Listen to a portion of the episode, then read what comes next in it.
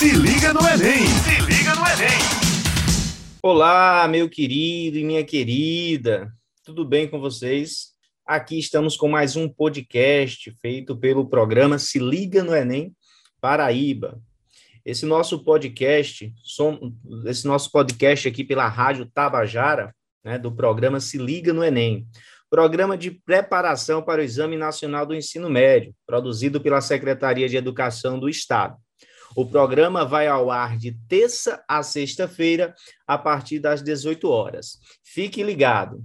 Nosso podcast de hoje, temos aqui a participação de dois professores, né? Comigo, seu professor de física, Marcos Pimenta, temos também a nossa professora Juliana e o nosso professor Irazê. Eles vão se apresentar aqui e conversar um pouquinho com vocês. Salve, salve, amigos! Aqui quem está falando é o professor Irazê Amorim, o tio Irazê, com a apresentação desse podcast do lindão e maravilhoso Marco Pimenta, e agora a vez e a voz de minha amiga Juliana de Melo Santos Silva, a nossa bióloga do Se Liga no Enem.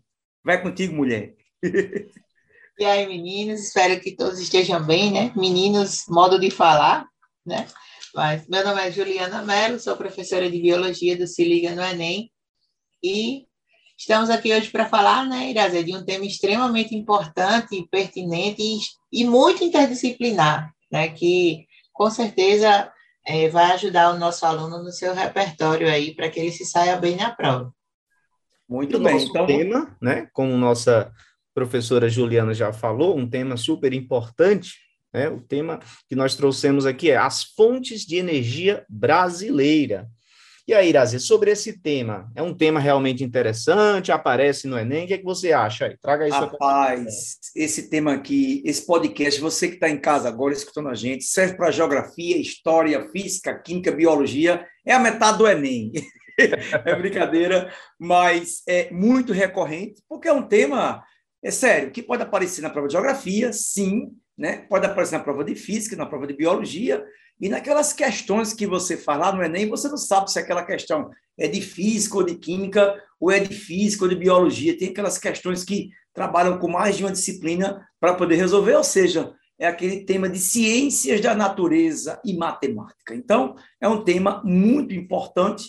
Você que está em casa, por favor, vamos começar um podcast agora com o professor Marco Mendes. Pega papel e lápis para anotar algumas coisinhas aqui que nós vamos falar com vocês. Valeu? Marquinho, vai contigo. Vamos embora, vamos embora. Eu diria que esse é, na verdade, quando se pensa né, em interdisciplinaridade, principalmente ciências da natureza, eu diria que é o tema, né? Bem explorado, sempre aparece itens, questões ali do Enem que contemplam esses conteúdos que nós vamos apontar aqui e discutir com vocês. Marquinhos, a, qual é o conteúdo de hoje mesmo? Repete aí para eu ver o tema por favor. Um tema bonito, viu? As fontes de energia brasileira. Né? E eu já vou começar aqui, Irazê, falando sobre a chamada matriz elétrica brasileira. Né? matriz elétrica ou energética? Boa, boa Tem pergunta, diferença, né? Que o aluno, às vezes, professor, quando eu apresento, né, nós apresentamos isso em um gráfico, e ele percebe logo uma diferença e começa a discutir. Professor, qual é a diferença, né? Nós temos a matriz energética, onde você tem ali fontes é, é, de maneira geral, recurso energético de forma geral, que pode ser usado para N fins, e nós temos a com foco na energia elétrica, a produção de energia elétrica, onde a física é muito forte. Então, a matriz elétrica é quais são as nossas fontes que vamos utilizar para o fim energia elétrica.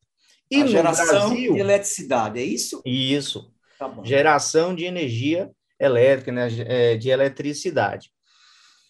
E qual é a nossa principal? Né? A gente apresenta logo para o aluno e ele já sabe.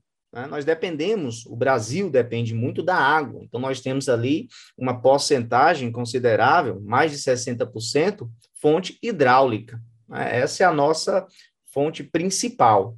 Temos também outras, né? Biomassa, eólica, solar, que está crescendo muito, né? Derivados do petróleo, e também a nuclear, que tem também a sua parcela ali. Ainda é discreta, mas no Brasil, o pessoal não sabe, Brasil, mas tem gente que não sabe que no Brasil existem usinas nucleares, né? Sim. Então, só dando uma passada, Marquinho, para sobre essa questão da matriz elétrica, ah, o paraibano ele, ele tem muito contato com, com. A gente não tem praticamente hidrelétrica, então a Paraíba não tem ah, um grande rio, uma, uma cascata grande, uma situação geográfica que favoreça a produção de energia hidráulica, que a gente chama. Então, a gente geralmente essa energia vem de fora. A gente tem no Nordeste, que é do Rio São Francisco. Então, o Rio São Francisco a gente tem a hidrelétrica de Sobradinho, a gente tem a hidrelétrica de Xingó, então dentro do Rio São Francisco seria aqui no Nordeste a hidrelétrica, mas a maioria das hidrelétricas se concentram ou no sul e sudeste ou no norte do Brasil. Então, o Nordeste, né, se você a questão geográfica já, né, a gente tem pouca energia hidráulica. Mas na Paraíba, exatamente, a gente tem algumas energias que são importantes. Então, por exemplo, a biomassa. Então, o aluno paraibano que mora aqui na Zona da Mata, aqui, Mamanguape, Lucena, Baía Traição, então a gente tem na usina de cana-de-açúcar o aproveitamento, Marquinhos, do bagaço de cana-de-açúcar. Então, esse bagaço que ia para o lixo, ele é transformado em uns tijolinhos com uma espécie de uma cola e lembra uns tijolinhos de, de bagaço mesmo, e isso entra no forno, então aquele bagaço de cana que antes ia para o lixo, então, ele, ele serve de combustível para gerar energia elétrica, por exemplo, nas usinas. Então, a usina hoje ela é autossuficiente de eletricidade. Então, não pega do sistema, ela mesma produz sua energia elétrica. Você sabia disso, amigo? Curioso, curioso. Aqui pertinho, né? Pertinho, pertinho então. Longe, mas aqui pertinho. Energia solar e eólica. Só dá um panorama. Por exemplo, o sertão hoje, Marquinhos, a gente tem é, é, é, plantas e mais plantas de energia solar. Então, a gente, o, a gente tem fazendas e mais fazendas, a região do sertão paraibano, onde tem uma grande produção de energia solar. E nas grandes cidades da Paraíba, por exemplo, a, a termo residencial, é uma das energias que mais cresce aqui no Nordeste. E no nosso litoral, principalmente no litoral norte, ali Mataraca, já na divisa ali com o Rio Grande do Norte, nós temos um grande parque eólico, tá? E no sertão paraibano também, grandes parques eólicos. Então, a Paraíba, sim, está despontando praticamente um grande produtor de eletricidade, sim, com dois tipos de energia solar e eólica, né? A nosso, nossa praia aqui de energia, tá ok, Marquinhos? E a nuclear, só para encerrar, para quem não sabe, funciona no Brasil, sim, é uma parcela considerável, 3%, né? e aí 2,5%, 3%, 3% de Angra 1 e Angra 2, lá no Rio de Janeiro, onde fornece energia elétrica para o estado do Rio de Janeiro e algumas cidades ali do Sudeste. Ok? Só para dar um panorama da, da eletricidade de onde vem. Mas não esqueça o que Marquinho falou. A maioria vem da energia, né, da energia elétrica hidráulica. Beleza, Marquinho? Isso. Onde nós temos ali a conhecida, né?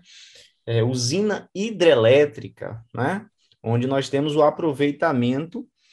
É, não vou nem responder, primeiro provocar você aí, aluno, do outro lado, né? Como é que produz? Na verdade, a gente produz energia elétrica, né? Como é que é possível isso por meio ali da água aproveitar né, é, e gerar energia? Né? O que é que tem de mistério ali por trás? E aí nós temos um, uma temática bem explorada pelo Enem, né? Porque todas essa, essas, com exceção da, da solar, nós temos uma característica comum, que é um conhecimento físico, como transformar, que na verdade o que nós temos ali não é criação de energia. A gente sabe lá da biologia, da química, que na natureza a gente não cria nada, né? Temos lá o princípio né, de Lavoisier, se eu estiver errado, você me corrige, viu, Juliana? Não, então, certíssimo. Nada se perde, nada se cria, tudo se transforma. Exatamente, isso é o princípio também na física, a gente chama o princípio da conservação da energia. Então, o que, que acontece nessas usinas? Né? Nós temos a conversão, né, a transformação de um tipo de energia em outra, só que essa outra, ela é interessante porque é a energia elétrica, é a, é a que tem a característica que eu posso transportar, como o Irazê falou, eu consigo trazer energia de um estado bem distante aqui para pertinho da gente, aqui para a minha casa. Então, essa energia ela está sendo transportada. E essa é a grande característica da energia elétrica, uma forma de energia. Tá? Mas o que, que acontece? Eu tenho ali uma fonte de energia, associada ao movimento da água. Que energia é essa, professor, que pode aparecer no Enem? É a energia associada ao movimento, que a gente chama de energia mecânica. Então, qual é a energia associada a movimento? Energia mecânica. Marquinho, eu tive, sempre tenho uma dúvida, é bom que faça conversar aqui em coletivo, né? Quando a gente, quando a gente é criança, a gente olha para aquelas é, é, é, torres de transmissão, né? Você fica olhando, né? Quando você não conhece a física, então um aluno que está em casa, ele vai entender isso. Geralmente ele entende mais facilmente geografia, mas a gente na química, na biologia e na física, a gente vai na intimidade do conceito, a gente penetra para entender. Então, quando o aluno olha para aquela torre fica imaginando de onde vem a energia. E aí você falou da energia mecânica. Ah, por exemplo, eu sempre, não sei se eu falo errado, eu associo também a energia cinética. Seria isso, energia mecânica seria a mesma coisa cinética ou são coisas diferentes para a física? São, são diferentes, mas você está certo quando você fala que nós usamos a energia cinética. Quando eu trago né, energia mecânica, eu estou falando da, da, da energia como um todo. Essa ah, energia ah, mecânica, ela pode se apresentar de duas maneiras, basicamente. Associada ao movimento, que a gente chama de energia cinética, né? Você tem uma velocidade associada, o aluno aí que já conhece a fórmula, tem lá que a energia cinética depende da velocidade, quanto maior a velocidade, maior é a energia cinética. E nós temos também que a energia mecânica tem uma parte, ela pode se apresentar como energia potencial, aquela armazenada, aquela que tem o potencial de ser utilizada, que é justamente quando você tem uma represa, você tem ali a água acumulada, né, armazenada, ela está ali paradinha, mas na verdade o que nós temos por trás é uma grande quantidade de energia potencial, porque você tem um desnível, você tem uma altura, tá? Então, quando você fala de posição, Quanto maior a altura, maior a energia potencial. Por isso nós temos a queda da água, o movimento da água. Então, se eu quero generalizar, né? Que energia é essa? A energia mecânica. Se eu vou ali no ponto do movimento, da velocidade, eu posso falar energia cinética, está associada ao movimento. Se numa questão está discutindo armazenar né, o potencial, aí eu tenho a energia potencial, porque a energia mecânica ela é conservada. Aí ela tem lá a conversão de a sua parcela pode ser convertida em energia cinética e uma outra parte energia potencial. E aí eu tenho também uma se convertendo em outra. Eu gosto muito de, de, de trazer o aluno e trazer a ideia lá da montanha russa, onde você tem aquele carrinho que a todo tempo ele está convertendo energia, a energia mecânica, ela se apresenta como cinética, quando o carrinho está em alta velocidade, está descendo ali, né, a rampa, quando ele está subindo, está ganhando altura. Então, a energia cinética vai se transformando em energia é, potencial. Mas, num todo, está sendo ali a energia mecânica, que é somando essas partes. Então, em resumo. Quer dizer que... Vá, só para concluir, aí você vê se eu respondi sua pergunta. Energia mecânica, ela é energia cinética mais energia potencial. Eu posso ter uma situação que é cinética seja zero, onde eu não tenho velocidade, tá? E só tem ali energia potencial, associada à altura, associada à posição. Posso ter uma outra situação que eu não tenho energia potencial, tenho só cinética, mas o fato é que eu tenho sempre a energia mecânica, que ela pode se apresentar como cinética ou potencial, ou uma parcela de cada uma delas. Por exemplo, vamos lá. Eu tenho, quer dizer que se eu tiver um açude em casa e tiver uma lâmina d'água, o açude estiver muito cheio, significa que eu tenho uma grande energia potencial, porque a altura da água é alta, seria mais ou menos assim. Perfeito. Essa altura, por isso que a gente precisa daquele desnível, né? Que aí tem também a parte é, é, é, contra o, o, meio ambiente, porque você vai mudar todo um. um se eu tiver errado, Juliano me corrige, o ecossistema, o meio ambiente, ele, ele vai ser alterado. Porque eu vou Com certeza. Eu estava, inclusive, esperando a, a deixa para a gente falar sobre isso, que é muito importante. Mas pode, pode concluir, Marquinhos, a, o raciocínio entre seguir. Pronto, porque pronto, eu vou precisar acumular, digamos, eu preciso desse, desse desnível, né? Como o professor Irazê falou. Com esse desnível, eu tenho ali energia potencial, tá? Armazenada, para ser depois transformada, eu vou falar daqui a pouco, em energia elétrica.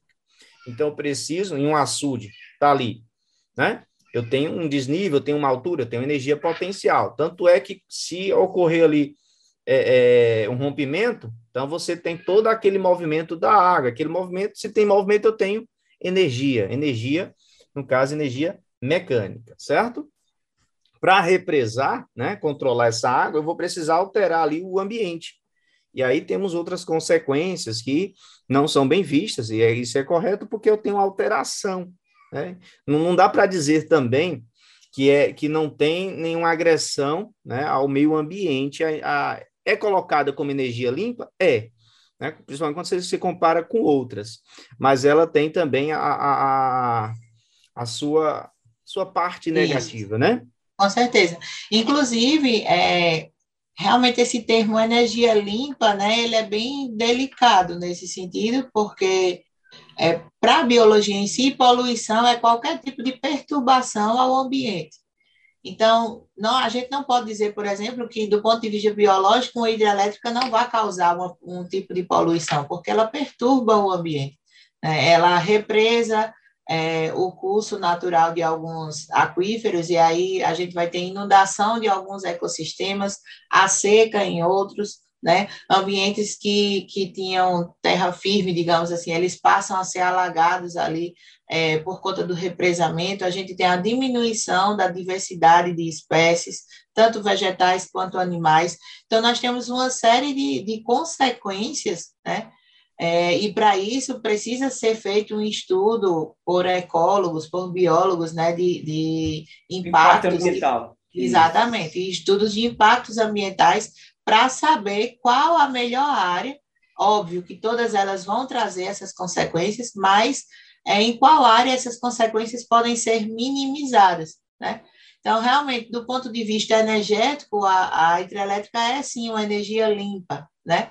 Mas do ponto de vista biológico, ela polui, porque ela realmente causa uma série de perturbações é, no seu entorno. Então, é uma questão bem delicada nesse sentido, né? É, por exemplo, trouxe, trouxe, a palavra que apagou aqui, impacto ambiental, tentando resgatar aqui a palavra, a expressão. Não, então, é, é, eu conheço... A, a hidrelétrica, impacto ambiental. Pode falar. Eu conheço duas hidrelétricas em loco mesmo. Eu fui em Tucuruí, que é no norte do Pará, e fui aqui no Rio São Francisco, nas duas, em Xingó, né? E aí, aí, aí é o seguinte, cara, é justamente isso. O lago que é muito grande. Então, por exemplo, é, dificilmente um animal consegue atravessar aquele lago. Então, o cara, ah, um animal que migrava de uma região para outra região, aquilo vai impactar com certeza. Então, o que Juliana é. falou ali de, ah, é 100% limpo, isso, na verdade, isso, isso é no, no OLA, né? Tem um impacto ambiental, sim. Agora, o que Juliana falou, comparada com as outras, o impacto é muito maior, é, é, é menor, assim, é preocupante. Mas, Marquinhos. Com certeza. E ainda entra também, fora a questão da ecologia em si, né? Como eu falei aqui, é, esse exemplo que Irazê citou é um exemplo típico de é, seleção de espécies, né? É, vai provocar uma, uma diminuição da biodiversidade, como eu já falei, e essa diminuição ela faz um isolamento reprodutivo. As espécies que antes tinham a, a, o costume né, de se acasalar naquele ambiente, elas passam a ser separadas por uma barreira física, que nesse caso aí é a represa. E aí essas espécies elas ficam em lados opostos, por exemplo, é, a diversidade diminui do ponto de vista biológico, né? Quanto menor, quanto quanto menos cruzamento houver, né, menor a variabilidade, então qualquer tipo de praga ou doença pode extinguir a espécie, vai deixando a espécie cada vez, digamos assim, mais enfraquecida e com risco de extinção. Então, veja que um evento, né, traz uma consequência em cadeia aí para gerações e mais gerações. Se liga no Enem! Se liga no Enem! E essa discussão é bem explorada pelo Enem, né? Esse senso crítico que o aluno precisa ter. Muito. Não perder uma questão. É, aquelas questões que você fica sempre com dúvida, então é bom você prestar atenção aqui no que a gente vai falar aqui agora, porque a gente vai falar da parte íntima de cada matéria. Então, por exemplo, Marquinhos, me tira uma dúvida. Né? Um aluno está lá no primeiro ano, que ele não viu eletricidade. Então, é muito curioso. Como é que é gerado a, a eletricidade no hidrelétrico? Como é que seria a eletricidade, geralmente, como é que transforma aquela água passando ali o, em eletricidade? mistério, né? O mistério, a gente vai falar agora. E realmente é muito misterioso de verdade essa parte. Deixa, deixa eu só aproveitar aqui, Irazê, tá? quem chegou depois, vou aqui me apresentar novamente. Aqui é o professor Marcos Pimenta, seu professor de física. Estamos aqui com a professora de biologia Juliana e o professor de química Irazê, certo? Somos professores do Se Liga no Enem Paraíba. Estamos aqui na Rádio Tabajara com o programa Se Liga no Enem, programa de preparação para o Exame Nacional do Ensino Médio, produzido pela Secretaria de Educação do Estado. O programa vai ao ar de terça a sexta-feira, a partir das 18 horas. E respondendo, né, a, a, o que Irazê trouxe aqui, como é possível converter né, é, uma energia em outra? E o que ocorre ali na usina hidrelétrica, por exemplo, que também nas outras termoelétricas temos esse mesmo princípio, tá? Que é chamado indução eletromagnética, tá certo? Esse conhecimento que o aluno vai ter né, assim, é, vai estudar mesmo só ali no terceiro ano, já caminhando para o final, o que que ocorre? Você tem a indução eletromagnética, que é induzir uma corrente, tá? Uma corrente alternada você tem nas nossas usinas hidrelétricas, e isso é provocado como? Isso é provocado por meio de uma variação do fluxo magnético. O que, que, o que, que eu estou falando? Aquele aluno do primeiro ano que talvez não tenha ainda né, é, passado por isso, até mesmo um aluno do terceiro ano. Eu gosto sempre de lembrar o imã, né? Aquela pedrinha, eu gosto de colocar uma pedrinha curiosa que todo toda criança, quando pega ela pela primeira vez, fica brincando, vê aquele comportamento estranho, né, do imã, ele atrai né, materiais ali com, com ferro, um outro imã, ele pode atrair, pode também repelir, onde nós temos ali o polo positivo, o polo negativo, e o polo positivo, mas a gente chama polo norte e polo sul, tá certo? Então, o que, que eu tenho? Eu tenho é uma deformação no espaço, que a gente chama de campo magnético, tá certo? Ele não consegue enxergar ele, mas ele está ali, ele altera o espaço. Você coloca um ímã, ele vai alterar o espaço, e alguns materiais vão ter aquela sensibilidade né, com a presença do campo magnético. Então, o que é que ocorre nessas, nessas usinas? Na usina hidrelétrica, nós temos ali um grande ímã, vamos colocar assim, que com o movimento da água, ele vai girar, tá? Então, com esse movimento, eu vou produzir uma variação do campo, o campo vai mudar, o fluxo vai mudar, então você imagina um valor que vai estar tá mudando, você vai aumentar, vai diminuir, e essa variação do campo vai produzir, vai induzir uma corrente, que a gente chama corrente induzida, tá certo? Uma corrente elétrica. E aí você tem a conversão da energia mecânica, o movimento da água, tá? Tá ocorrendo a passagem da água aí. A água está girando ali os chamados geradores, onde você tem um ímã gigante, você tem bobinas ali, fios enrolados, tá? Tem toda uma engenharia por trás, mas o, o que é que tem de física aqui? É variar o fluxo magnético e, com isso, induzir uma corrente elétrica. E aí eu estou fazendo o quê? A conversão da energia elétrica, da energia mecânica, em energia elétrica. E aí entra, você fez a conversão, está transformando. O que, que eu faço com ela? Vou armazenar? Pode ser. Né? Isso ocorre, por exemplo, nos aerogeradores, aqueles grandes ventiladores, aquelas hélices enormes, que talvez o aluno aí já tenha visto. Né? Aqui no Nordeste nós temos também. Como ele é, já colocou eles movimentam bem lentamente, né? Aquela hélice, eu, eu fico meio preocupado se está gerando pouca energia. Pelo tam o tamanho dela, né? E ela é, já é. produz é. muita energia, não precisa é, ter uma é. altíssima velocidade, não. O movimento ali, né? você vai, vai variar o fluxo magnético por meio do vento, aí a gente tem a energia eólica, você tem o gerador que a gente chama aerogerador, esse aero para lembrar do ar. Seria uma turbina, aquele ventiladorzão, aquele aerogerador, seria a turbina, aquela parte traseira dele?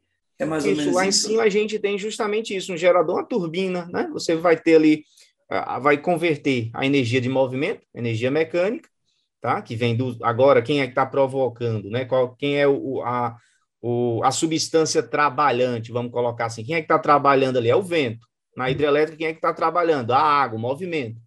Mas nós temos o, o a, a, essa movimentação é o que? Se for cobrado de você, aluno. É porque essa movimentação nesses geradores, para variar o fluxo magnético, essa variação do fluxo vai induzir tá, uma corrente. E aí eu tenho a produção da energia elétrica. A corrente elétrica o que é?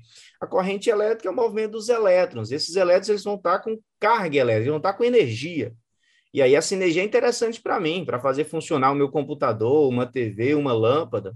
E aí eu vou conseguir tirar dali esse gerador e levar para as casas. Só que aí é um longo caminho onde nós temos outros agentes, né? Você colocou aí as torres, aquelas torres gigantes, né? as redes de transmissão, né? De transmissão. E ali, Irazê, é, é a, a, a tensão elétrica é um valor absurdo, né? Não é a mesma que chega na nossa casa, tá? Me foge agora o número, mas é na casa de mil, né? Milhares de, de volts são produzidos ali. Professor, mas na minha casa funciona 110, 220. Sim, mas até chegar na sua casa, nós temos é, transformadores, onde você vai diminuir essa tensão elétrica, mas elas são produzidas ali na casa do, do, do milhar, tá certo?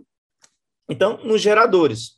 Professor, e não é a Energisa que produz, por exemplo, aqui na Paraíba? Não, a Energisa, ela compra e vende para a gente.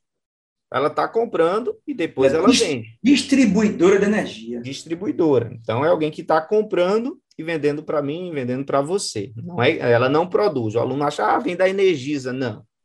Ela está só batendo ali na sua porta dizendo, você quer energia? Quer. Aí você vai pagar todo mês pelaquela energia que ela está distribuindo.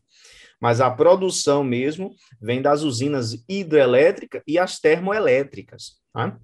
São as nossas principais alguma contribuição ou posso continuar? Vocês que mandam aí. Viu? Não, não, é, é, eu entendi. Quer dizer que a ideia é um acontecer um movimento, tá? Que esse movimento faça com que gire esse imã e essa diferença de carga desse movimento desse imã variar o fluxo magnético, né? Do ah, campo magnético.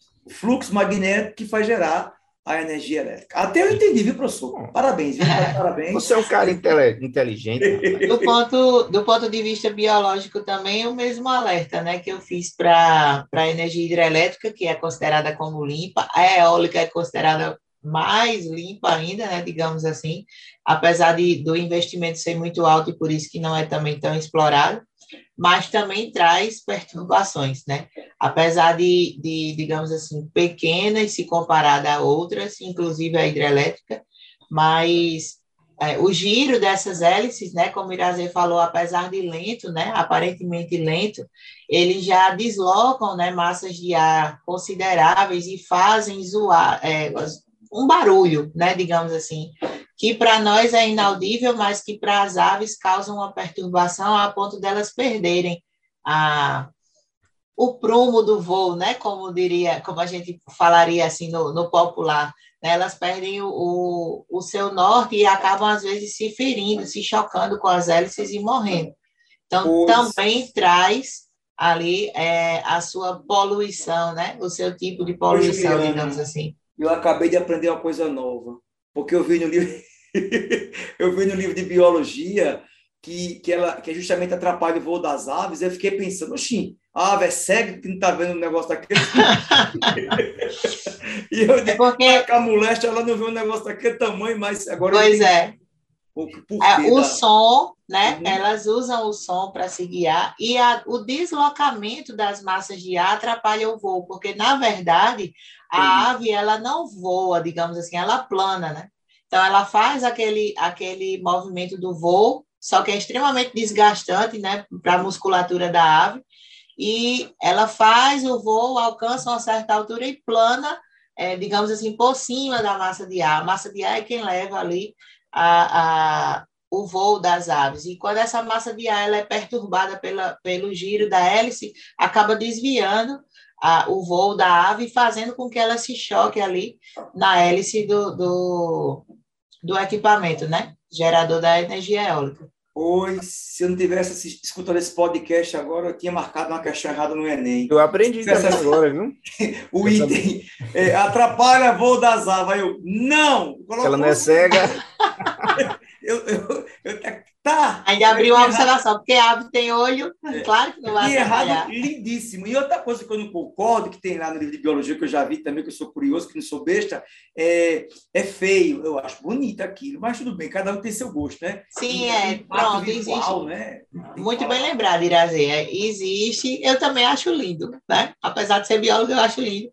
Mas é como eu te disse, do ponto de vista biológico, poluição, no nosso senso comum, é um lixo, né, no local inadequado, é um ar poluído, mas do ponto de vista biológico, qualquer coisa que você faça que vá trazer uma perturbação para o ambiente é uma poluição. Né? Então, Ai, realmente, do ponto de vista conceitual, né, ali, é, literal, é uma poluição porque está agregando ali um, uma coisa artificial a uma paisagem natural. As construções também são poluições, né?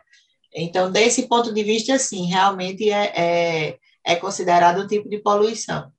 E já caiu, inclusive, uma questão do Enem falando sobre energia eólica e perguntando se ela, é, se ela era poluente, se não era, mais ou menos nesses, nesses itens aí que a gente está falando.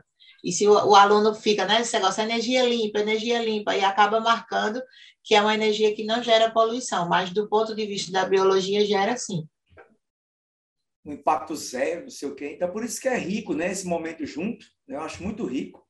Podcast junto, quem tá aprende, o aluno está em casa. A gente aprende, viu? Até quando tá aprende. dá aula lá, a gente lembra e traz essa Exatamente. discussão. E enriquece a aula de todo mundo aqui. Mas, Marquinho... Ô, ô Irazê, ah, sabe foi. o que o pessoal mais se preocupa quando fala de matriz energética, nessa discussão? É aquilo que preocupa todo mundo, dinheiro, né? E é, tem física por trás disso, porque, por exemplo, quando você vai discutir sobre energia elétrica, a gente tem todo mês ali uma conta para pagar. Né? Qual é o, o que é que nós compramos? Já que eu falei que nós compramos energia né, da Energisa, você vai, vai comprar ali em quilowatts hora. Isso. Isso é uma unidade muito utilizada na física, onde você tem né, por trás uma fórmula que é uma das queridas do Enem. Então, se você está aí com lápis, com celular, dê, uma, dê um jeitinho de anotar essa fórmula, porque é aquela que mais aparece no Enem. Se tem alguma fórmula para a gente apostar, é essa daqui, que é a potência, né? Potência elétrica. Na verdade, o consumo de energia elétrica. Então, por exemplo, você tem uma lâmpada hoje, muito utilizada, a lâmpada LED. Mas por que hoje nós temos a LED, não temos mais a incandescente, a fluorescente, né? Às vezes possa ser que o aluno, ah, eu acho mais bonita, né? já que é, que é a gente está falando aqui de beleza, mas no fim o que interessa é a eficiência, é o consumo. Então nós temos hoje uma lâmpada que ela é mais econômica, que é conhecida como lâmpada LED, que ela vem substituindo outras. Né? Eu lembro que logo no começo, quando ela surgiu, o valor era lá em cima, bem cara, né? Uma lâmpada LED. É. E hoje você já consegue, ela, ela ainda tem o seu valor considerável, mas quando você vai pensar na conta de energia, antes de com, com, começar aqui essa conversa, Irazi até trouxe sobre isso, questão de consumo de energia. Se você não ter cuidado, você ali no final do mês tem aquela surpresa. Né? Então, uma lâmpada faz diferença. Imagina uma casa aí que tem 10, 15 lâmpadas, e se você tem uma incandescente, uma fluorescente ou uma LED, isso faz toda uma diferença. E onde é que está a física nisso aqui? É a equação do consumo de energia, onde você tem que a energia vai depender, né? É igual AP de potência vezes o tempo. Então, se eu tenho uma lâmpada que ela tem uma potência elevada, eu vou ter um consumo de energia elevado. Tá? Então, se me interessa a claridade, tá? a, a, a eficiência dela, por exemplo, uma lâmpada, vou colocar números aqui, mas a relação não é exata, só para facilitar. Para um quarto, antigamente eu precisava de uma lâmpada de 60 watts, né? A potência, quando era incandescente. Aí troquei pela fluorescente, aí já usei uma ali de 20. E hoje, com a mesma eficiência, até melhor, na verdade, você tem a lâmpada LED, 6 watts. Olha só a queda. No começo era 60, estou usando agora com 6. Então, você percebe aí uma relação de 10 vezes. Né? Então, eu vou ter uma eficiência melhor e um consumo 10 vezes menor pois energia é igual a potência vezes o tempo que eu vou estar usando. Então, guarda essa fórmula aí. Energia é igual a potência vezes o tempo. Parece muito no Enem, tá certo? É, e eles colocam, né, Marquinhos, na caixinha do quando você compra a lâmpada, ele bota lá, essa, essa equivale a tal 20 watts, 60 watts, né, tal lado de LED, e mostra na, na caixinha o equivalente que a gente tem sempre associa daquela incandescente, né? 100 watts, né? Isso que ele comprou aquela lâmpada mais forte, né? Que era um, que é, é um aquecedor, né? O cara liga aquela lâmpada no quarto, é. aquela lâmpada tem, que a gente chama amarelinha incandescente. Ela tem, tem muito. um LED quente e tem um LED frio, cara. Tu já ouviu falar nisso aí? Essa história do LED. O brilho, né? A gente tem um brilho. É. Então você tem uma associação com a temperatura. Então, 6 é. mil quilos. É, K ali é Kelvin, né? Então, é. você tem um brilho que a gente chama de luz quente, luz fria, né? Onde você tem uma iluminação. A quente ela deve consumir mais, né? Ela deve consumir mais, ou não? Ou eu tô errado? Não, a potência vai ser a mesma, né? Você vai, ah, você tem lá, por exemplo, você vai ter que olhar a potência. Se, se, se alterou a potência, a coloração não está direto vinculado a isso, não. Mas você ah, percebe que, por exemplo, você pode ter lá um LED de 6 watts, né, com a luz branca, e você pode ter também 6 watts com uma luz amarela. Né? Então você tem, você observa a potência. É a potência que vai dizer se você vai ter um consumo maior ou um consumo menor, certo? E isso medido em quilowatts hora. Entendi, entendi. Mas Vamos bater é... um papinho também sobre. A gente está caminhando para o final, vou dar um, um espaço aqui para a Irazê falar um pouquinho, e eu vou complementando qualquer coisa sobre energia nuclear. Né? Tem no Brasil, o que temos ali para conversar sobre energia nuclear, Irazê? Esse momento final. Tem, Marquinho. A gente tem aqui a usina de Angra, que é o complexo de Angra dos Reis, né? onde a gente tem uma forma de energia né? bem diferente. Então, a gente tem algum tema para poder passar para o aluno que está em casa de química, a energia nuclear ela é muito frequente em prova. Tá? Mas eu quero você, que você que está em casa, que você preste atenção um pouquinho que eu falar com vocês. Então, por exemplo, qual é o combustível nuclear? Combustível lá é água, é fogo? Como é que, como é que funciona uma usina nuclear? A energia nuclear, pessoal, ela vem de um processo chamado fissão nuclear. Então, como é que seria isso? Lá no núcleo de um átomo está armazenado uma grande quantidade de energia ali entre os prótons, entre os nêutrons, e você só consegue absorver essa energia, ou seja, retirar essa energia, se você quebrar o núcleo do átomo. Então, a quebra do núcleo do átomo chama-se fissão nuclear.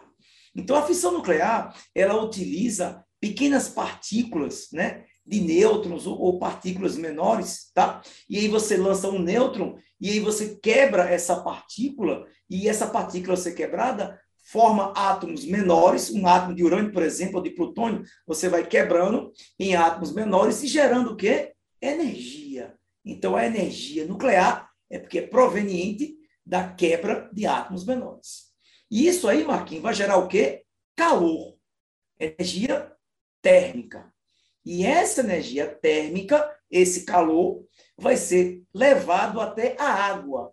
E essa água vai ser aquecida, e esse sistema de água aquecida vai virar vapor, e esse vapor vai girar a turbina, que parece com a energia termoelétrica e com a energia nuclear que a gente está discutindo aí. Deu para entender a ideia da, da origem da energia de onde vem ou não? Ficou com alguma Deu sim. Muito bem explicado, inclusive. É interessante, Irazer, que às vezes o aluno acha que você está tirando realmente o, o, a substância trabalhante, é um termo que a gente usa também, seria o urânio, por exemplo, mas não é. Né? É a água, é o vapor, onde você vai fazer com que a turbina venha girar, o gerador, e novamente criar aquela condição da indução eletromagnética, que é a variação do fluxo magnético. Juliana, Irazê, Estamos chegando aí no finalzinho da nossa aula, um minutinho aqui, a gente já vai se despedir. Foi rápido hoje, né? Pois é, hoje foi rápido. Tão legal. Tem que ter a parte 2. Hoje é, foi rápido, é, porque justamente a parte 2, para aprofundar um pouco da termoelétrica ainda, da, da enriquecimento de urânio, da, da fusão nuclear, né? A Sobre a termoelétrica ainda tem muito para falar também de biologia, porque ela vai aumentar é, a temperatura da água, né? vai atrapalhar os ecossistemas aquáticos. Muitos animais não, não suportam essa variação. Né? Essa poluição água que ela é termoelétrica, é... poluição térmica, não é isso? Isso, a poluição térmica. E aí atrapalha demais né, os ecossistemas, inclusive pode causar a morte de um ecossistema inteiro e o lago ali ao redor, o rio, ficar é, vou, vou inativo, né, digamos assim. com esse gostinho de quero mais, viu? Com vou certeza. Encerrar aqui esse podcast, tá certo? Assim chegamos ao final da nossa aula Sou o professor Marcos Pimenta, estamos aqui com o professor de Química Irazê e a professora de Biologia Juliana. Muito obrigado, meu querido e minha querida, por nos ouvir. Bons estudos. Esse foi o programa Se Liga no Enem, na Rádio Tabajara. O programa vai ao ar de terça a sexta-feira, a partir das 18 horas. E aquele tchau. Tchau, pessoal. Até a próxima. Vamos ter outro encontro ainda. Valeu, um beijão. Tchau, gente. Valeu, galera. Se liga no Enem! Se liga no Enem!